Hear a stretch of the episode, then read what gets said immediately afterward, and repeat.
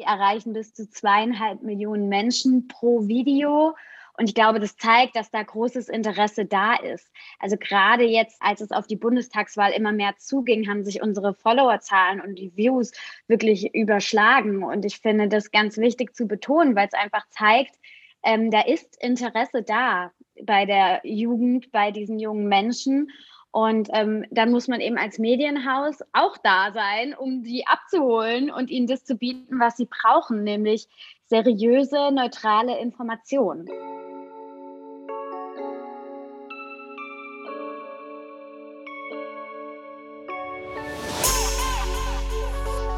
Modern Politics, ein Podcast über Politik, Medien und Innovation von Jette Schmitz und Theresa Hein. Ja, hallo und herzlich willkommen zurück bei Modern Politics. Herzlich willkommen und es ist eine besondere Folge, denn es ist die letzte Folge vor den Bundestagswahlen. Ja, und wir sind total aufgeregt. Ähm, ihr wisst ja, dass wir da beide auch ziemlich eingebunden sind und auch gerade wahnsinnig viel zu tun haben. Und deswegen, ja, wollen wir auch genau über dieses Thema heute sprechen, nämlich mit einer jungen Journalistin, die TikTok-Expertin ist und ein ganz tolles Projekt zur Bundestagswahl gestartet hat, von dem sie uns gleich erzählen wird.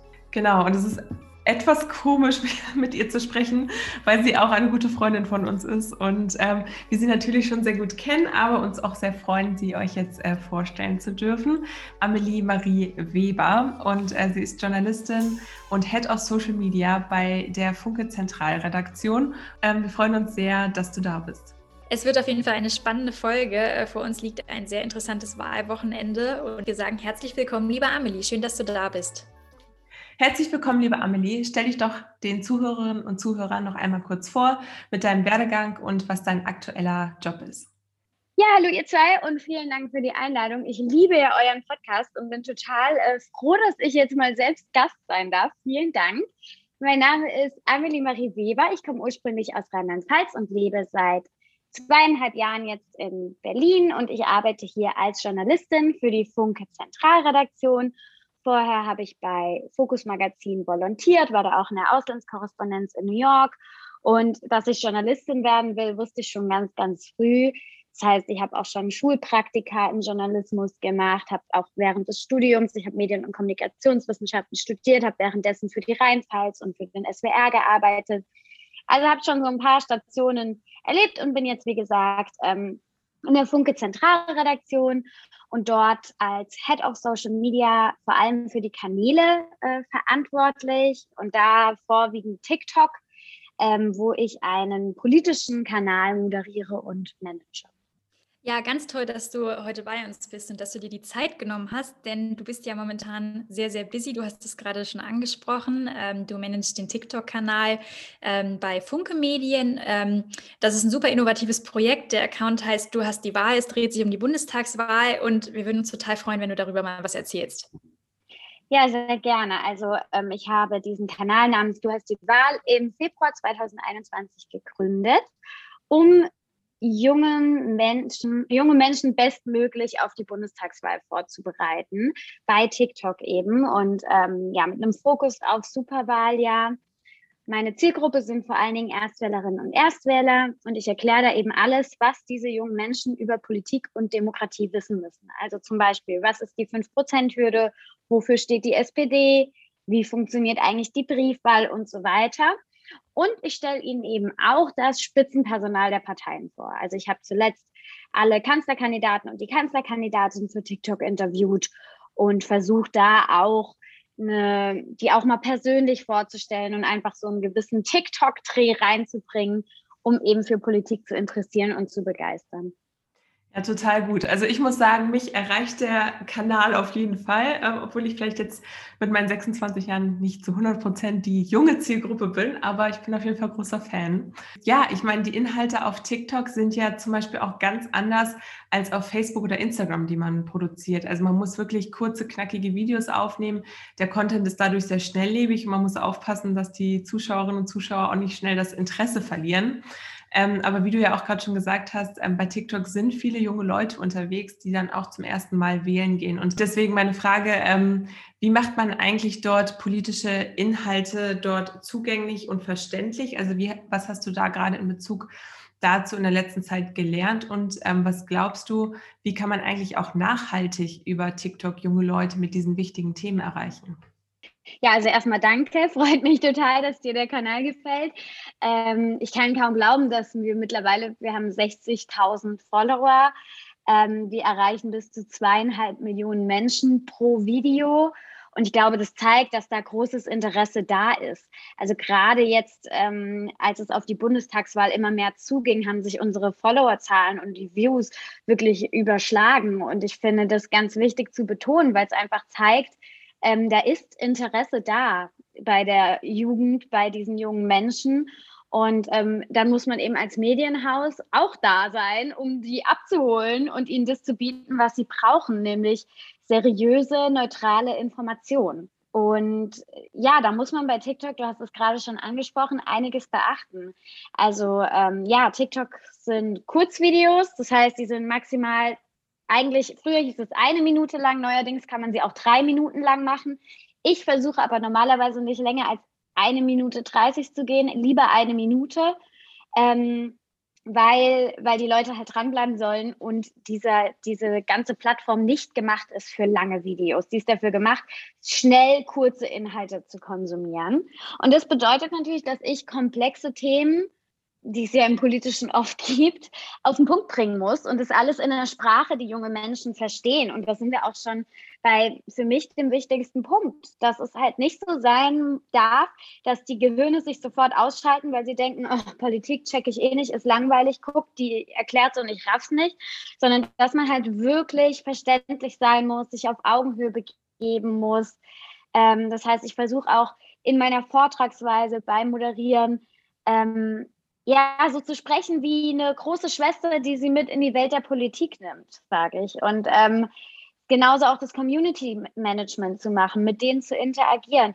Übrigens in den Kommentaren wird auch echt rege diskutiert, also da werden Themen besprochen, ähm, sich auch mal gestritten, aber dann greife ich auch ein, äh, wenn der, wenn die, wie soll ich sagen, das Verhalten nicht mehr in Ordnung ist, aber ähm, ja, also wie gesagt, das Interesse ist groß. Und dann hast du auch gerade schon gesagt, es ist halt super wichtig, dass die dranbleiben. Und das macht man nicht nur, indem man es einfach kurz und knackig macht, das ist super wichtig, aber man muss natürlich auch einen gewissen Spannungsbogen aufbauen und es möglichst unterhaltsam rüberbringen. Es gibt also wirklich schon einiges bei der Planung zu beachten. Und dann auch beim Schnitt achte ich darauf, dass es erstmal optisch schön aussieht, dass es ja irgendwie modern ist, schnelle Schnitte, ähm, ab und zu auch mal Schrift eingeblendet. Und ich arbeite auch mit Emojis und Effekten, um das einfach modern und jugendlich ähm, und frisch wirken zu lassen. Also ihr merkt schon, ich komme gar nicht mehr aus dem Reden raus, Entschuldigung, aber es gibt wirklich ein bisschen was zu beachten bei TikToks.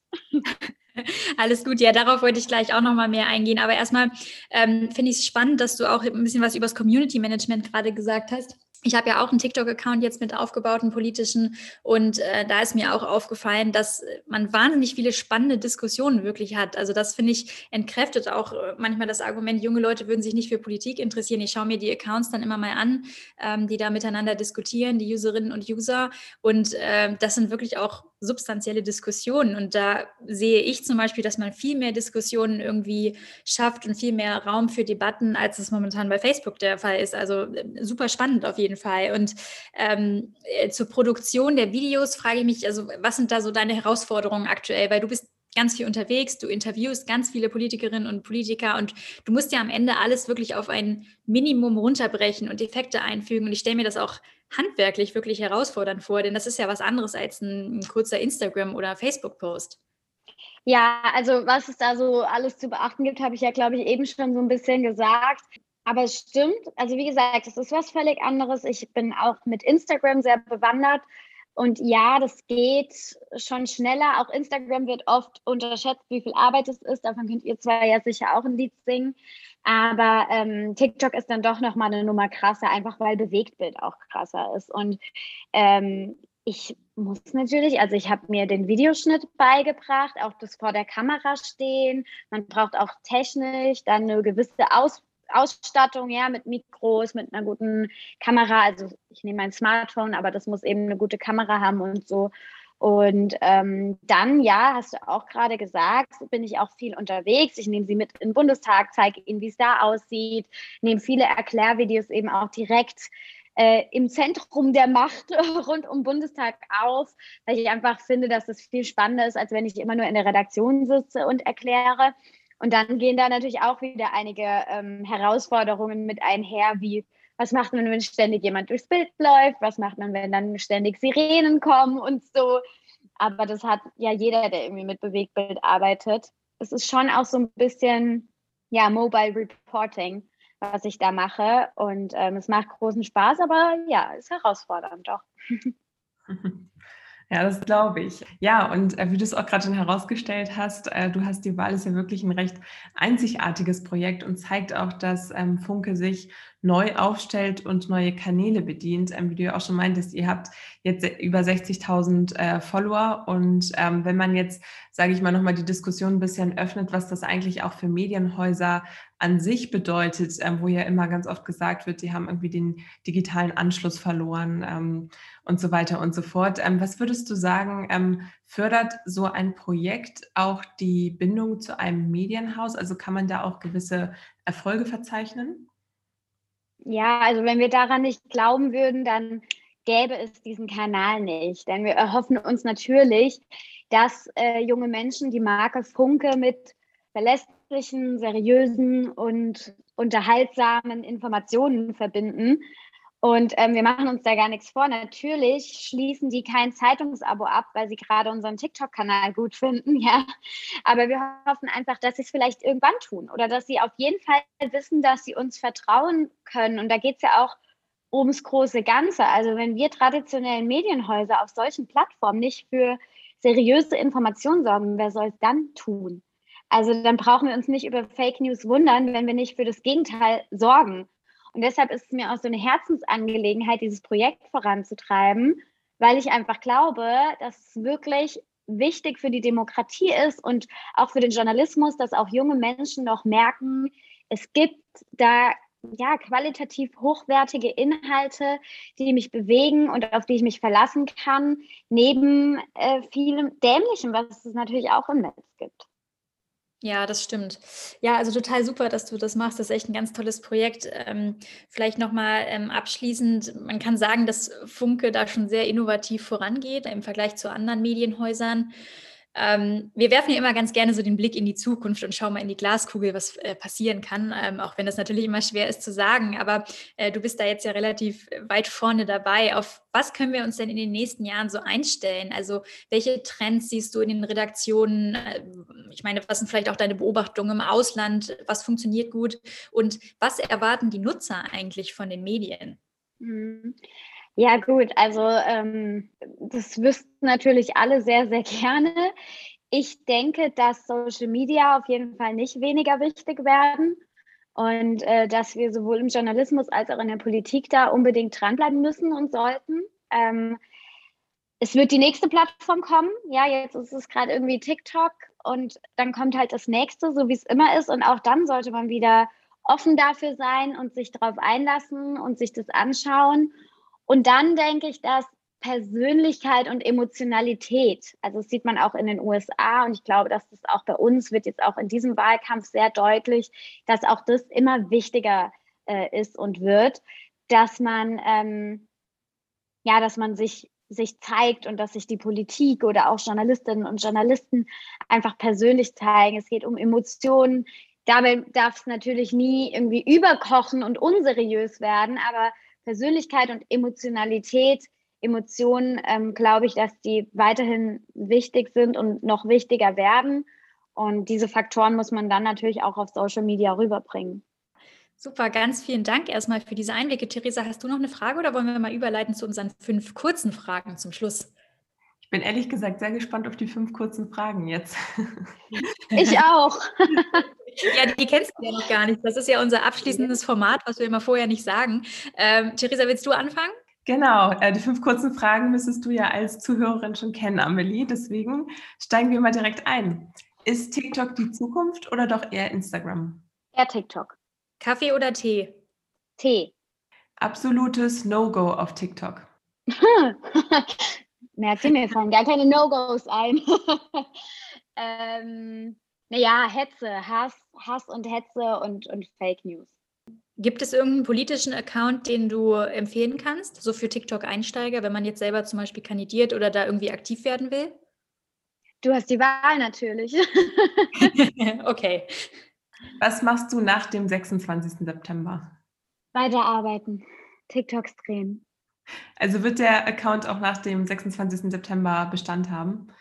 Ja, auf jeden Fall. Ähm, stimmt, darüber haben wir noch gar nicht gesprochen. Also ähm, wir werden Du hast die Wahl weiterführen, nur vielleicht wird es nicht mehr Du hast die Wahl heißen, denn die Wahl ist ja dann vorbei. Und ähm, es wird aber weiter um politische Inhalte gehen und so weiter. Wir rebranden den vielleicht. Ähm, aber ich meine, es gibt da noch so viel zu besprechen. Ja, wie laufen die Koalitionsverhandlungen? Wie gehen sie aus? Wir verabschieden uns von der Ära Merkel. Es tritt ein neuer Bundestag mit völlig neuen Menschen zusammen. Also all das ähm, gilt es ja zu besprechen. Neue Minister, neue Ministerinnen und ganz viele Fragen, die ich ja auch immer wieder ähm, von unseren Followerinnen und Followern bekomme. Äh, zum Beispiel ist gerade noch offen, was ist Kommunismus oder was bedeutet eigentlich Frauenquote? Also solche Fragen stellen sich ja auch immer wieder. Und von daher glaube ich, die Themen werden uns nie auf, ausgehen und wir setzen auf jeden Fall weiterhin darauf. Also wird es äh, schnurlos weiter, nahtlos weiter, schnurlos, nahtlos weitergehen bei uns. Ja, also ich glaube auch, ich meine, man hat ja tolle Interaktionsmöglichkeiten auch auf TikTok, indem man auf Kommentare mit Videos antwortet. Und äh, wenn ich sehe, wie viel Traffic ihr so unter euren Beiträgen habt, ähm, ist da ganz viel Redebedarf auf jeden Fall. Ja, richtig, genau. Was wir auch letztens mal gemacht haben, war ein TikTok Live, wo ich dann wirklich live auch Fragen beantworte. Auch das möchten wir vielleicht noch das ein oder andere Mal ausprobieren. Also ihr merkt, ich habe ganz, ganz viele Ideen und ich freue mich total auf alles, was die Zukunft da bringt ähm, und hoffe einfach, dass es, dass es weiterhin so läuft, wie es läuft. Ja, sehr schön. Ja, da wünschen wir dir auch weiterhin natürlich ganz viel Erfolg. Wir werden das auch mit Freude weiter uns angucken auf TikTok und finden es einfach total spannend und cool, ähm, dass du halt gerade wirklich als ähm, ja, Mitarbeiterin und Head of Social Media in einem etablierten und großen Medienhaus dieses innovative Projekt angehen kannst. Und das ist echt total interessant. Ich glaube, da kann man auch wirklich viel daraus lernen. Und deswegen nochmal ganz, ganz, ganz vielen herzlichen Dank, dass du heute bei uns warst, Amelie. Danke euch. Und ja, vielleicht das noch zum Abschluss. Natürlich ist es auch nicht selbstverständlich, dass ich da das Vertrauen entgegengebracht bekomme seitens meiner, meiner Arbeitgeber oder Vorgesetzten. Ähm, die haben darauf gesetzt, überhaupt einen TikTok-Kanal zu starten, war die Idee meines Chefs. Es war gar nicht meine Idee. Und ich kann da sehr eigenverantwortlich arbeiten und das ist auch ganz, ganz wichtig, glaube ich, gerade äh, bei Social Media, dass die Abstimmungswege nicht so lang sind, dass einfach auch jungen Mitarbeiterinnen und Mitarbeitern vertraut wird, dass sie so Formate schon rocken. Und ähm, deswegen, ähm, ja, möchte ich das auch nochmal betonen, dass es wirklich auch eine ganz tolle Sache von Funke einfach ist. Ja, und ansonsten vielen Dank, dass ich hier sein durfte. Das hat mir Spaß gemacht. Man sieht, äh, Funke ähm, ja, geht innovativ voran. Ähm, das ist auf jeden Fall super und wir freuen uns sehr, dass du da warst. Vielen Dank. Vielen Dank fürs Zuhören. Wir hoffen, dass es euch gefallen hat und wir freuen uns auf euer Feedback, auf Fragen und Anregungen für Themen und neue Gäste. Ihr könnt uns immer über unsere Social Media Kanäle erreichen. Wir sind einmal auf Instagram vertreten unter dem Namen Modern Politics Podcast und auf Twitter unter Modern Politics. Also schreibt uns dort gerne euer Feedback und Anregungen und wir freuen uns auf das nächste Mal. Macht's gut und bis bald.